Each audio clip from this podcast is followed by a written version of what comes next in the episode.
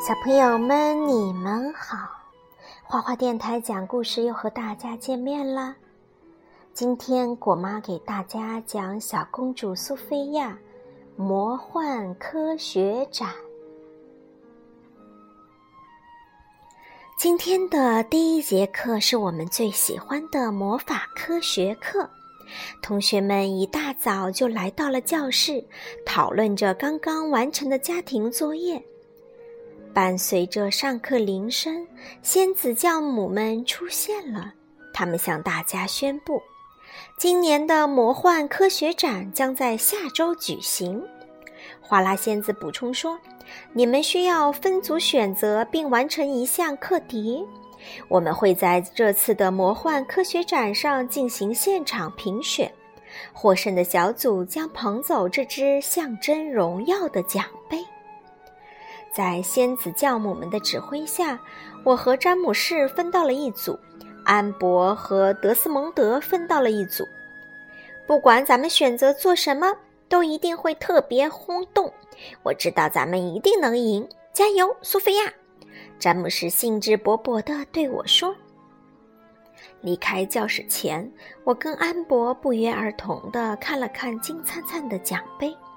我想，原来这就是城堡里唯一没有陈列的奖杯。”安博突然打断了我的思路，说：“别看了，苏菲亚，它一定是我和德斯蒙德的。”一回到城堡，我和詹姆士就跑到了皇家图书馆，想从爸爸的藏书里寻找创作的灵感。爸爸看着我们，感慨地说：“魔法科学课是我上学的时候最喜欢的课程。时间过得真快，现在你们都要参加这个测试了。”爸爸告诉我们，他和他的同学曾经想制作一个全太阳系的流动模型。想利用这个模型参加科学展，但是做起来太复杂了，他们没能赶没能赶在展示之前完成，错过了评选。我知道自己不是唯一一个听出爸爸深藏的遗憾的人。听了爸爸的话，我们更加努力地寻找可以参加展览的作品，看了半天都没有能找到特别轰动的创意。詹姆士有点不耐烦地抱怨：“我一边安抚詹姆士，一边继续翻书，终于找到了一件神奇的东西——不会爆炸、浮力超大的永恒的气泡。”不一会儿，安博就决定做瓶子里的闪电了。咱们的作品一定是最棒的，安博得意地对德斯蒙德说：“等等着看咱们赢得奖杯吧。”这样一来，安博和詹姆士想打败对方的念头越发难以控制了。其实我们三个都想帮爸爸完成心愿，但是只有一组能捧走奖杯。我和詹姆士决定要在科学展上脱颖而出，成为爸爸的骄傲。为了拿到制作参展作品的魔法药剂，我们四个一起来到了。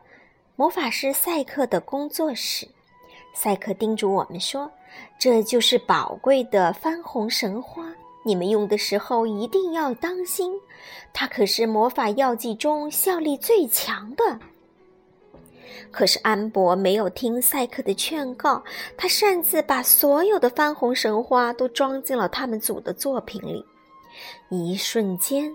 装闪电的瓶子变得浓烟滚滚，天哪！我甚至不敢想接下来会发生的事。伴随着一声巨大的响声，瓶子爆炸了。幸运的是，我们都没有受伤。可是，番红神花没有了。我和詹姆士的永恒的气泡不能缺少这个最重要的配料。于是我们再次来到赛克的工作室，想跟他再要一点番红神花。赛克说他已经把所有的都给了我们，如果需要的话，只能去危险的雾虹山山顶碰碰运气了。听到这个消息，詹姆士和安博又吵了起来。我赶紧阻止了他们，对大家说出了我的新计划。我们回到皇家图书馆，我翻开了爸爸刚才给我们展示的全太阳系的流动模型的那本书。我问大家：“咱们试着来做这个超炫酷的模型怎么样？既然两个人做难度太大，咱们就四个人一起来做。我想你们都愿意帮爸爸完成心愿吧。”决定通力合作以后。我们把所有空闲时间都投入了这项复杂精密的模型制作中。就在举行魔幻科学展的前一天，我们完成了这项艰巨的任务。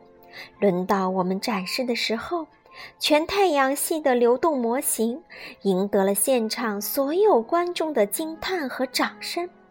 孩子们，你们做的太棒了，而且这是你们一起合作完成的。虽然我们最终没有得到奖杯，但是爸爸充满骄傲的眼神就是对我们最好的奖励。好了，小朋友们，今天小公主苏菲亚的故事就讲到这里了，我们下次见。